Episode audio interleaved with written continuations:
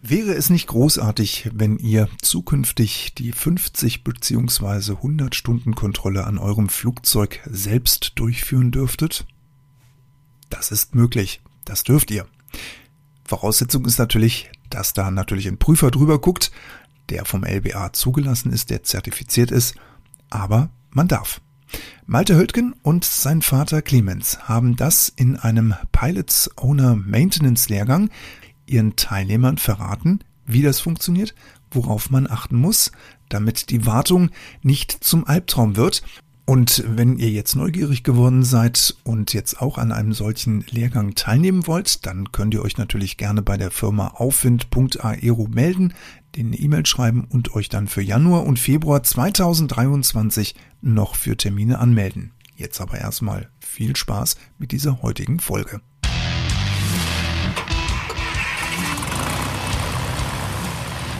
Moin in der Privatpiloten Lounge.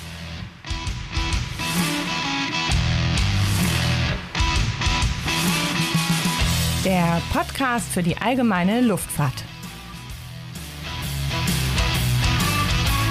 Von und mit Fritz, Johann und Christian.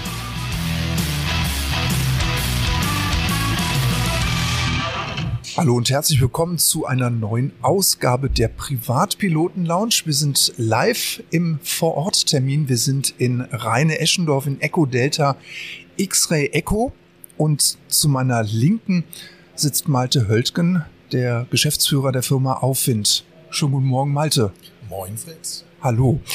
Malte, du hast in den letzten Tagen einen Techniklehrgang jetzt hier mit deinem Vater veranstaltet in Rheine-Eschendorf. Und du hast den mit den Worten begonnen, wir deutschen Piloten dürfen an unseren Flugzeugen mehr basteln und schrauben, als es die amerikanischen Kolleginnen und Kollegen dürfen. Genau. Wir haben halt das ähm, Glück, dass sich die ähm, EASA bei der Kreierung von den Regeln, insbesondere zur Pilot Owner Maintenance, darauf verständigt hat, sich auf die Objectives äh, zu konzentrieren. Das heißt, man hat geguckt, was sind so die großen Kategorien, die man ausschließen möchte, anstelle ähm, spezifische Aufgaben zu definieren. Sodass man halt auf der einen Seite zukunftssicher ist und auf der anderen Seite einer sehr großen Variabilität in der Flotte ähm, und, und verschiedenen, verschiedenen Mustern auch gerecht wird und verschiedenen Bauweisen gerecht wird. Und das führt halt einfach dazu, dass der Umfang von Pilot Owner Maintenance, der durchführbar ist in äh, Europa, an europäisch zugelassenen Flugzeugen einfach größer ist als das, was die Amerikaner unter Preventive Maintenance selber freigeben dürfen. Diese heutige Podcast-Folge wird euch präsentiert von pilotenbedarf.de einfach mal reinschauen. Wir müssen noch dazu sagen, du warst jetzt schon bei uns zweimal im Podcast zu Besuch. Du hast Luft- und Raumfahrttechnik in Aachen studiert. Du hast die letzte Sendung, die du jetzt mit uns gemacht hast oder mit dem Johann, ähm, habt ihr euch über die 66er Lizenz unterhalten. Und ich weiß aus vielen Zuschriften, dass wir auch Flugschüler haben, die unseren Podcast hören. Und Bevor wir jetzt noch ein bisschen weiter in die Thematik jetzt hier einsteigen, würde ich gerne mit dir zunächst ein paar Begriffe gerne klären, damit es da zu keinen Fragezeichen jetzt während der Folge kommt. Was ist ein KO beziehungsweise die 100, der 145er Betrieb und KMU? Was verbirgt sich dahinter? Also wir haben zunächst die Trennung zwischen Lufttüchtigkeit und Wartung. Und die finden wir auch in den Organisationen, die zugelassen werden. Das heißt, Lufttüchtigkeit ist alles das, was Papierwerk ist. Das heißt, ich gucke mir die LTAs an, ich gucke mir die Betriebszeitenübersichten an, ich gucke äh, an, ob die Handbücher zum Flugzeug passen, ob die Zulassungen alle da sind und so weiter. Diese Prozesse das ist Lufttüchtigkeit. Für die Lufttüchtigkeit oder Airworthiness gibt es eine Organisation, die das dann halt auch managen kann, die dafür zugelassen ist. Das ist die Continuing Airworthiness Management Organization oder CAMO. Das ist ein Papiertiger. Dann gibt es die Instandhaltung. Das ist also alles das, wo ich repariere, überhole, warte, service äh, und so weiter. Das ist also da, wo ich an das Flugzeug rangehe, wo ich halt Werkzeug in die Hand nehme und wo ich tatsächlich zusehe, dass mein Flugzeug auch ähm, dementsprechend in gutem Zustand dasteht. Das ist die Wartung. Dafür haben wir Aircraft Maintenance Organization, also Wartungsunternehmen, und die sind zugelassen entweder nach Teil K oder nach Teil 145. Wenn wir jetzt sagen, in der großen Fliegerei haben wir nur die Camo und die 145er Betriebe. Die haben also ein großes ähm, Safety Management System und so weiter. Für die gelten halt relativ spezifische Regeln. Und jetzt hat man seitens der EASA gesagt, so diese kleinen One-Man-Shows oder diesen, die, diese kleinen Flugzeugwerften für die, für die General Aviation bis zu 2730 äh, Kilo, das, was wir landläufig so fliegen, das muss nicht unbedingt diese Trennung von Lufttüchtigkeit und Wartung in einem Betrieb haben, sondern es kann halt auch Betriebe geben, die halt beides können. Das ist dann die Combined Airworthiness Organization. Da gibt es halt gewisse Erleichterungen in den Handbüchern. Also man muss halt einige Sachen nur deklarieren und nicht, ähm, äh, nicht genehmigen lassen. Man hat halt ein wesentlich geringeres Safety Management System und so weiter und so fort. Also was halt auch der General Aviation angegeben ist. Und das ist die CAO, das ist die Combined Airworthiness Organization. Und die gibt es als kleine Werft zum Schrauben, die gibt es als kleine Werft für die Lufttüchtigkeit, also als Papiertiger, oder halt als beides. Also es gibt halt Chaos, die machen nur Papier, es gibt Chaos, die machen nur ähm, Wartung und es gibt Chaos, die machen beides. Deswegen Combined Airworthiness Organization. Okay. Flugzeug hat verschiedenste Intervalle, in denen es gewartet werden muss. Da muss es durchgeschaut werden. Da fällt uns jetzt die 50-Stunden-Kontrolle, die 100-Stunden-Kontrolle und die ja vielleicht noch altbekannte JNP. Heute hat sie ja einen anderen äh, Namen bekommen vom Luftfahrtbundesamt. Was verstecken oder welche Arbeitsschritte verstecken sich hinter den einzelnen äh, Stundenkontrollen? Ja, also wir haben auch da eine Trennung zwischen Lufttüchtigkeit und Wartung. Das heißt, alles das, was Wartung, also am Flugzeug passiert, basiert auf den Flugstunden oder wird halt mindestens einmal im Jahr durchgeguckt. Das sind dann die 50-Stunden-Kontrollen, die 100-Stunden-Kontrollen oder das äh, Annual, also Jahreswartung. Das ist halt häufig so, dass entweder die Hersteller oder das, äh, die ASA mit dem Minimum Inspection Programm vorgeben, dass eine 100-Stunden-Kontrolle mindestens einmal im Jahr durchgeführt werden sollte.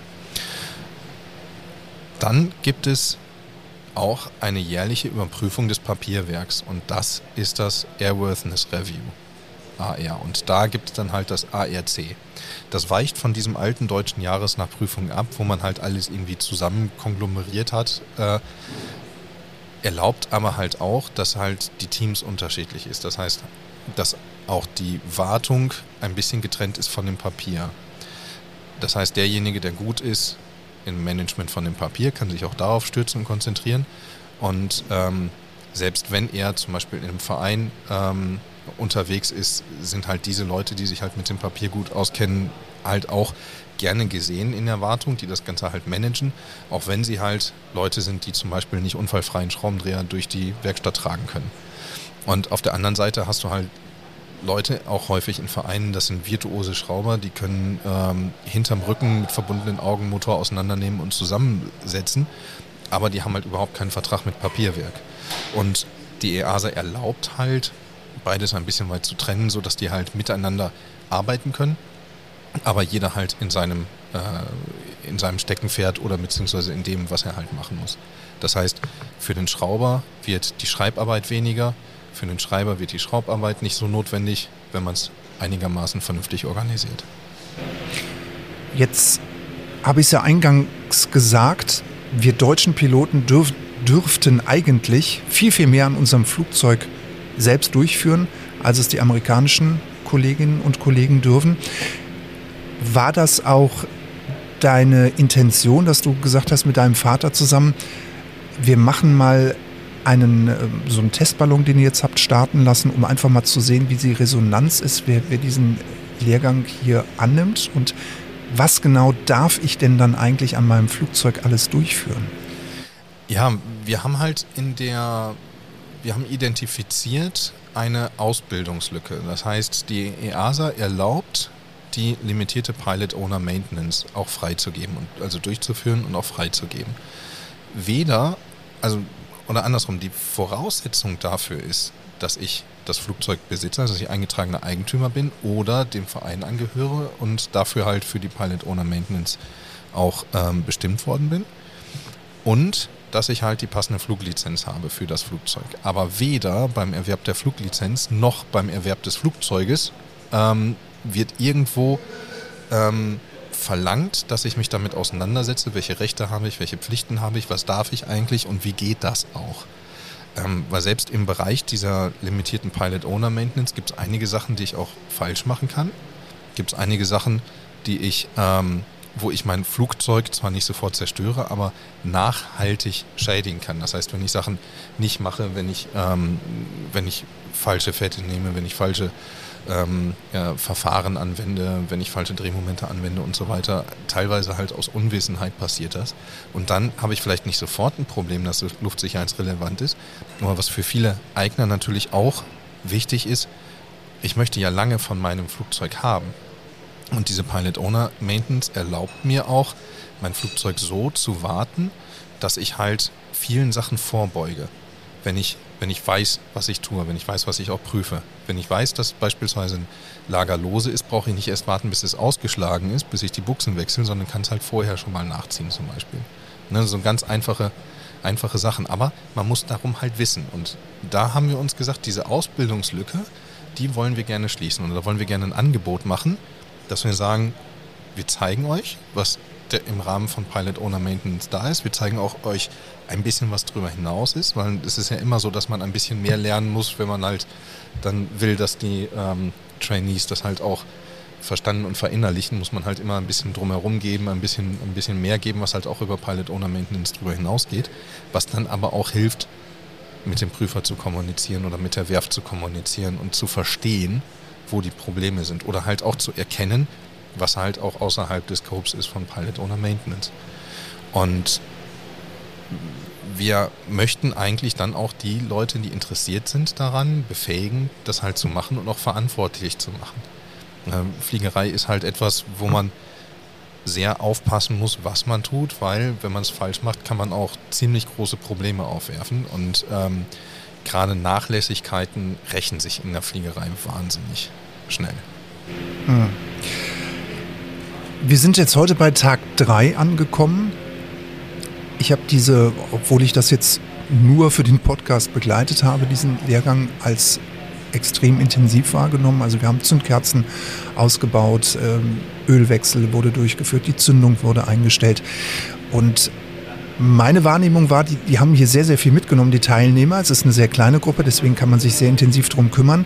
Wenn ich jetzt als Teilnehmer jetzt hier rausgehe, wie würdest du mir als Pilot Owner empfehlen, vorzugehen, wenn ich jetzt sage, ich möchte das Gelernte jetzt an meinem Flugzeug aktiv anwenden? Wie ist da die Vorgehensweise? Also wir haben ja, wie gesagt, bei diesen, bei diesen 50-Stunden-Kontrollen, 100-Stunden-Kontrollen ähm, immer eine Liste von Aufgaben, die wir durchgehen möchten, äh, müssen. Äh, entweder nach Hersteller oder nach Minimum Inspection Programm. Also je nachdem, wie ich mein ähm, Aircraft Maintenance Programm oder Instandhaltungsprogramm aufgebaut habe. Diese Arbeiten kann ich ja dann auch mit den Wartungsdaten, mit den Herstellerdaten auch durchführen. Und da kann ich mich dann halt auch ähm, an die Service Bulletins halten, an die Handbücher halten und sagen, das mache ich jetzt, wenn das halt im Rahmen der Pilot Owner Maintenance ist. Und darüber hinaus kann ich dann halt mit meinem Prüfer zusammenarbeiten oder mit meinem Freigabeberechtigten, wie es halt auf Behördendeutsch heißt. Also der Titel ist ja nicht Luftfahrzeugprüfer, sondern Freigabeberechtigte. Und ähm, wir können dann halt ähm, teilweise dann Hand in Hand auch mit den, mit den Trainees, die dann begleiten durch die erste, durch, den, durch, den, durch die zweite, wenn Fragen sind, sind wir ansprechbar. Und dann, würde ich sagen, einfach das, was man sich zutraut, auch was man mitgenommen hat, dann auch einfach mal durchführen. Und viele, viele Sachen davon ähm, von Pilot Owner Maintenance dienen einfach dem Erhalt von Flugzeugen, wo eine Flugwerft ähm, gar nicht die Kapazitäten von hat durchzuführen. Das fängt an mit dem Entfernen von Flugrost äh, an Motorträgern oder sonst oder an, an, an Fahrwerken, was dem Werterhalt des Flugzeuges dient, was aber nicht unbedingt sicherheitskritisch ist und wo der Eigner vielleicht auch die Werft gar nicht für bezahlen möchte. Wo er sich aber auch mit seinem Flugzeug auseinandersetzen kann und möchte. Und da würde ich einfach empfehlen, das dann halt auch zu starten.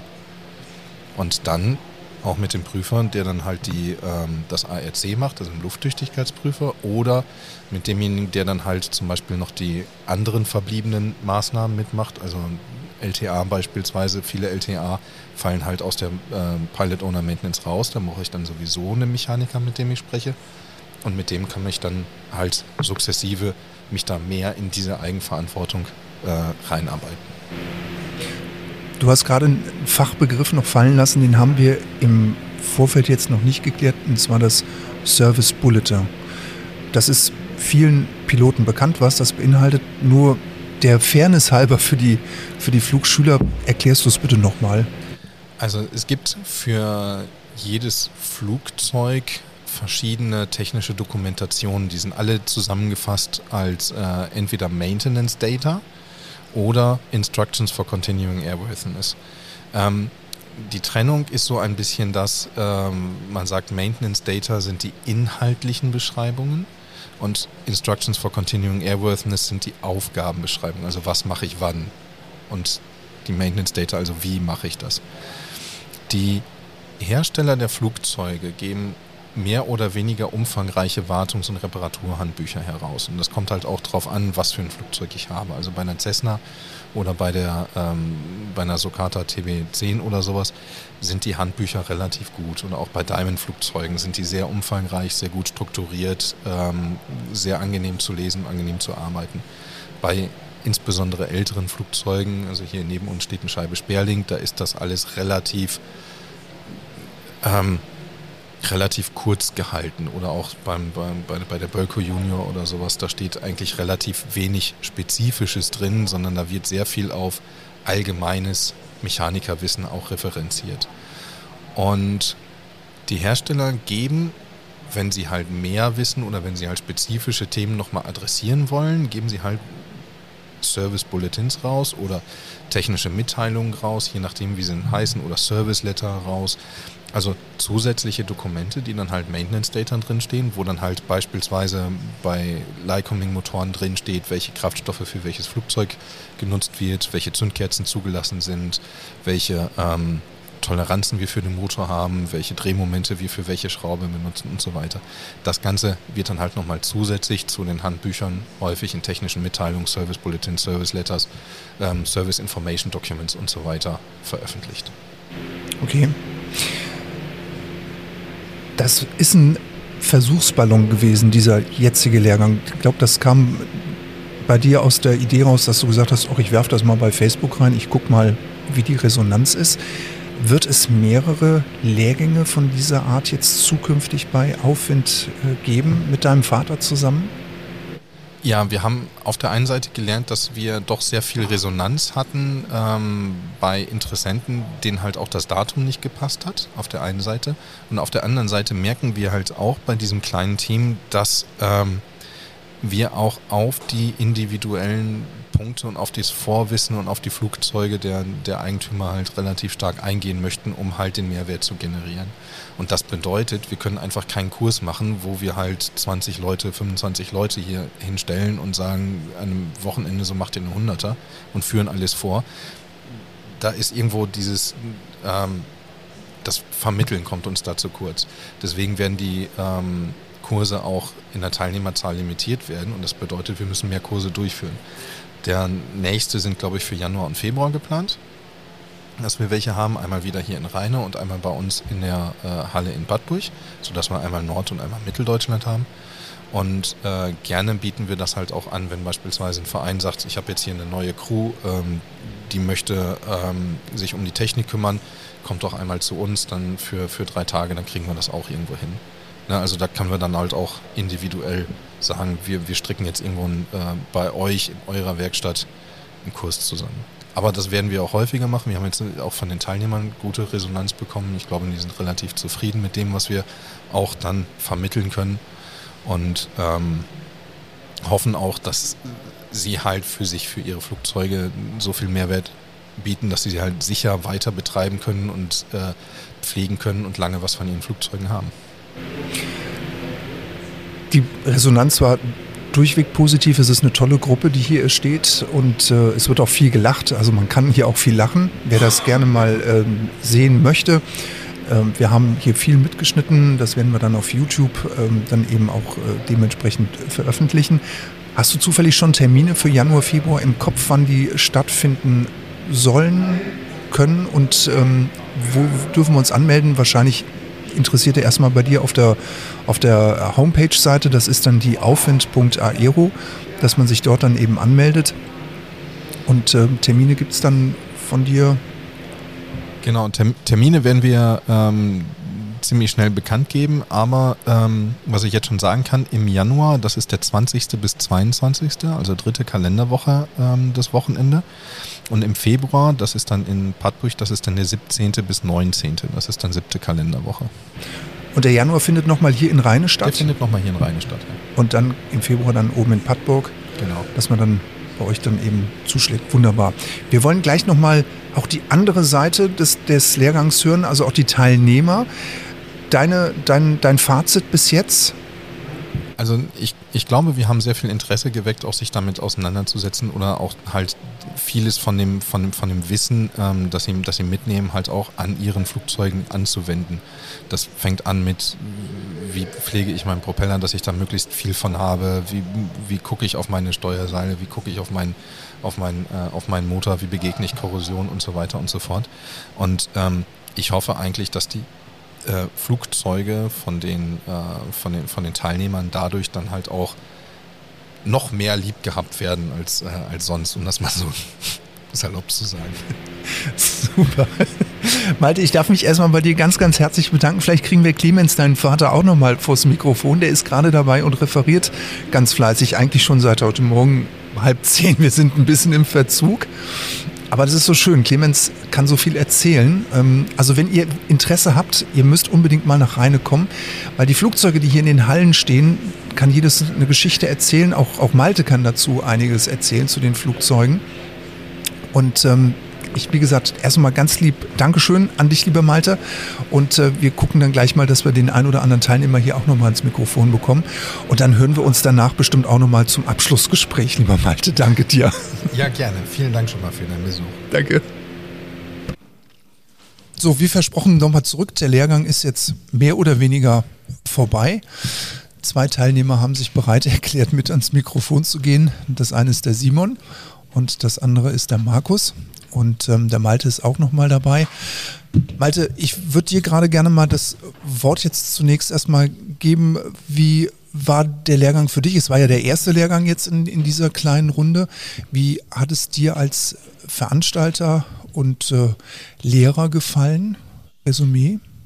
Ähm, wir hatten durchaus eine, eine, eine, lustige Truppe, die auch sehr viel, sehr viel wissen möchte. Und das ist halt auch schön, weil wir dann natürlich auch sehen können, ähm, äh, sind die Themen, die wir uns vorher überlegt haben, tatsächlich relevant? Wie, wie weit sind die ähm, äh, äh, relevant? Wie viel müssen wir Zeit aufwenden für die, für die einzelnen Themen? Und wo kommen halt mehr Nachfragen, wo nicht? Das war halt schon für uns auch sehr lehrreich für die nächsten äh, Seminare. Ähm, Markus, Frage an dich. Du bist Pilots Owner, du besitzt ein schönes Flugzeug, du warst bei uns auf der Hörerreise dabei. Was hast du für dich persönlich vom Lehrgang jetzt die letzten drei Tage mitgenommen? Ich habe für mich mitgenommen, dass ich mich deutlich mehr um mein Flugzeug kümmern muss, als ich das bisher getan habe. Bisher hatte ich eigentlich eher darauf vertraut, dass die Werft das so tut, wie es sich gehört. Was ich hier aber von Clemens und Malte gelernt habe, ist, ja, die machen das eben vielleicht nicht unbedingt so, wie ich das haben möchte, damit das Flugzeug auch tatsächlich viele Jahre Freude bereitet. Weil es, wenn die Werft das macht, wäre es einfach sehr viel teurer, als es bisher ist. Simon, du bist auch einer der Flugzeughalter hier in der, in der Runde, bist aber selbst auch noch momentan Technikwart in einem äh, Luftsportverein im Norden Deutschlands. Ähm, du bist jetzt schon technisch vorbelastet wie äh, Malte und, und auch der Clemens. Ähm, wo lagen deine persönlichen Highlights in den letzten drei Tagen?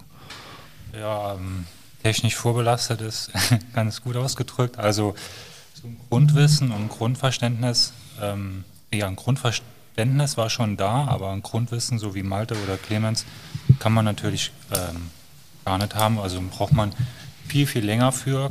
Ähm, die Highlights sind, egal ob Motor oder Zelle, also ich habe hier so viel mitgenommen, ähm, wo auch man selber nie drauf geachtet hatte, äh, obwohl man ja sich schon mehr damit auseinandergesetzt hat, auch jetzt im Verein, äh, auf welche Sachen geachtet wird, auch nach Laufzeitlisten und all so Sachen. Ähm, auch wenn kleine Sachen ignoriert werden oder nicht behandelt werden können, welche Ausmaße die haben können, ähm, ja, bringt, also hätte ich nicht gedacht, also habe ich echt viel mitgenommen. Was würdet ihr jetzt äh, den Zuhörerinnen und Zuhörern raten, wenn jetzt auch ein Pilots Owner mit da draußen ist, der jetzt drüber nachdenkt, hm, ist der Lehrgang was, ist er nichts für mich? Was, was gibt er, was ratet ihr den Kolleginnen, Kollegen? Ach, auf jeden Fall machen. Hm? Weil du kriegst hier einen sehr tiefen Einblick in die Themen, in die Arbeiten, die du machen darfst und auch wie du sie machen sollst, damit das Ergebnis auch wirklich dem entspricht, was du damit erzielt hast.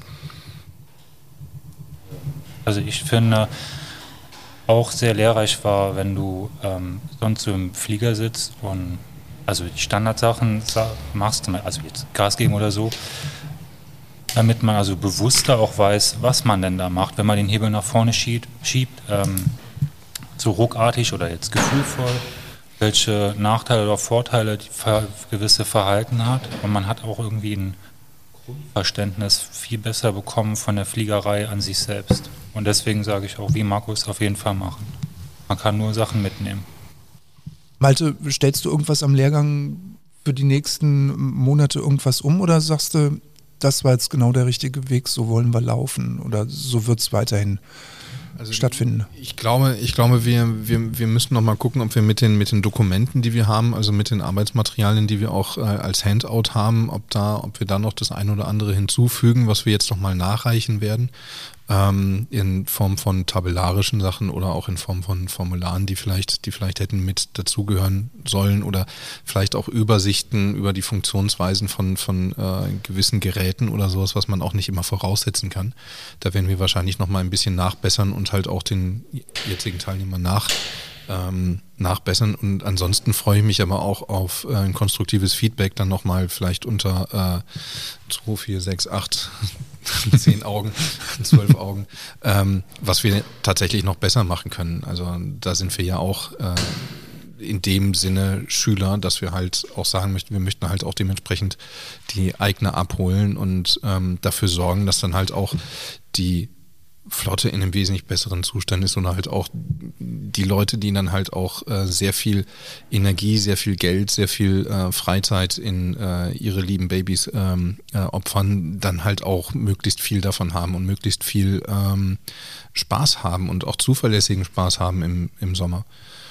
Also das ist ja nicht so, dass wir, dass, dass wir sagen, so wir fliegen jetzt alles on condition und wir rocken alles runter und ähm, dann sitzen wir halt irgendwo in Speyer und kommen nicht nach Hause oder in äh, äh, auf der auf, auf der Insel und haben dann ein Flugzeug, das uns in, betrügt. Und äh, genau das ist ja die Idee von Pilot Owner Maintenance, dass ich also aus einem Selbstantrieb schon viel mehr mich darum kümmere, dass mein Flugzeug in einem vernünftigen Zustand ist, der Wert erhält, der Technik erhält und der halt auch das Fliegen zuverlässiger macht. Simon, Markus, hat euch irgendwas gefehlt an dem Lehrgang? Also wenn ihr jetzt nochmal Revue passieren lasst, die letzten drei Tage, sie waren ja sehr intensiv. Man hat ja auch viel Hands-on gehabt. Gab es da was, was euch gefehlt hätte oder wo ihr gesagt hättet, hier hätten wir gerne noch mehr Zeit investiert? Ich finde, wir sind ja auch in manche Sachen sehr tief in die Materie eingestiegen. Ähm, zum Beispiel so einen Magneten, ähm, hat ja Clemens selber auch gesagt, also oder auch den Motor, den er erklärt hatte. Ist jetzt ad hoc auch nicht, was man noch mehr in diese drei Tage reinpacken wollte. Schon sehr voll gewesen, meines Erachtens. Fragen sind zwischendurch unglaublich viele Fragen gestellt worden von uns. Die sind auch alle nach meinem Dafürhalten kompetent beantwortet worden. Und sodass zumindest bei mir im Moment keinerlei Fragen mehr offen sind. Das wird sich sicherlich ändern, wenn man dann tatsächlich die erste Wartung am eigenen Flieger durchführt. Da wird mit Sicherheit nochmal die eine oder andere Frage auftauchen. Aber für einen Moment. Seid ihr jetzt erstmal vollgepackt mit Wissen Overflow im Hirn. okay. Ja, lieber Simon, Markus, Lieber Malte, vielen, vielen herzlichen Dank. Wir haben das ganze ja jetzt auch mit der Kamera begleitet. Ähm, es wird dann die Ausschnitte dann auch auf YouTube geben, dass man sich das angucken kann. An die Teilnehmer, es war eine wunderschöne, lustige Runde. Wir hatten viel Spaß miteinander. Vielen lieben Dank, Malte, für die Mühe. Die Zusammenstellung der Ordner, ganz, ganz herzlichen Dank. Auch an Clemens, der jetzt gerade mal nicht da ist, aber das ist mit sehr viel Liebe und Herzblut vorbereitet worden von eurer Seite. Dafür auch von mir nochmal Dankeschön und ähm, für die weiteren Kurse und Lehrgänge alles Gute und äh, für euch da draußen always many happy landings. Bis zum nächsten Mal. Das war wieder eine neue Folge der Privatpiloten Lounge, der Podcast für die allgemeine Luftfahrt. Von und mit Fritz, Johann und Christian. Und wenn es euch gefallen hat, dann lasst den Jungs doch eine Bewertung auf Apple Podcast da. Die würden sich sicher freuen. Bis zum nächsten Mal.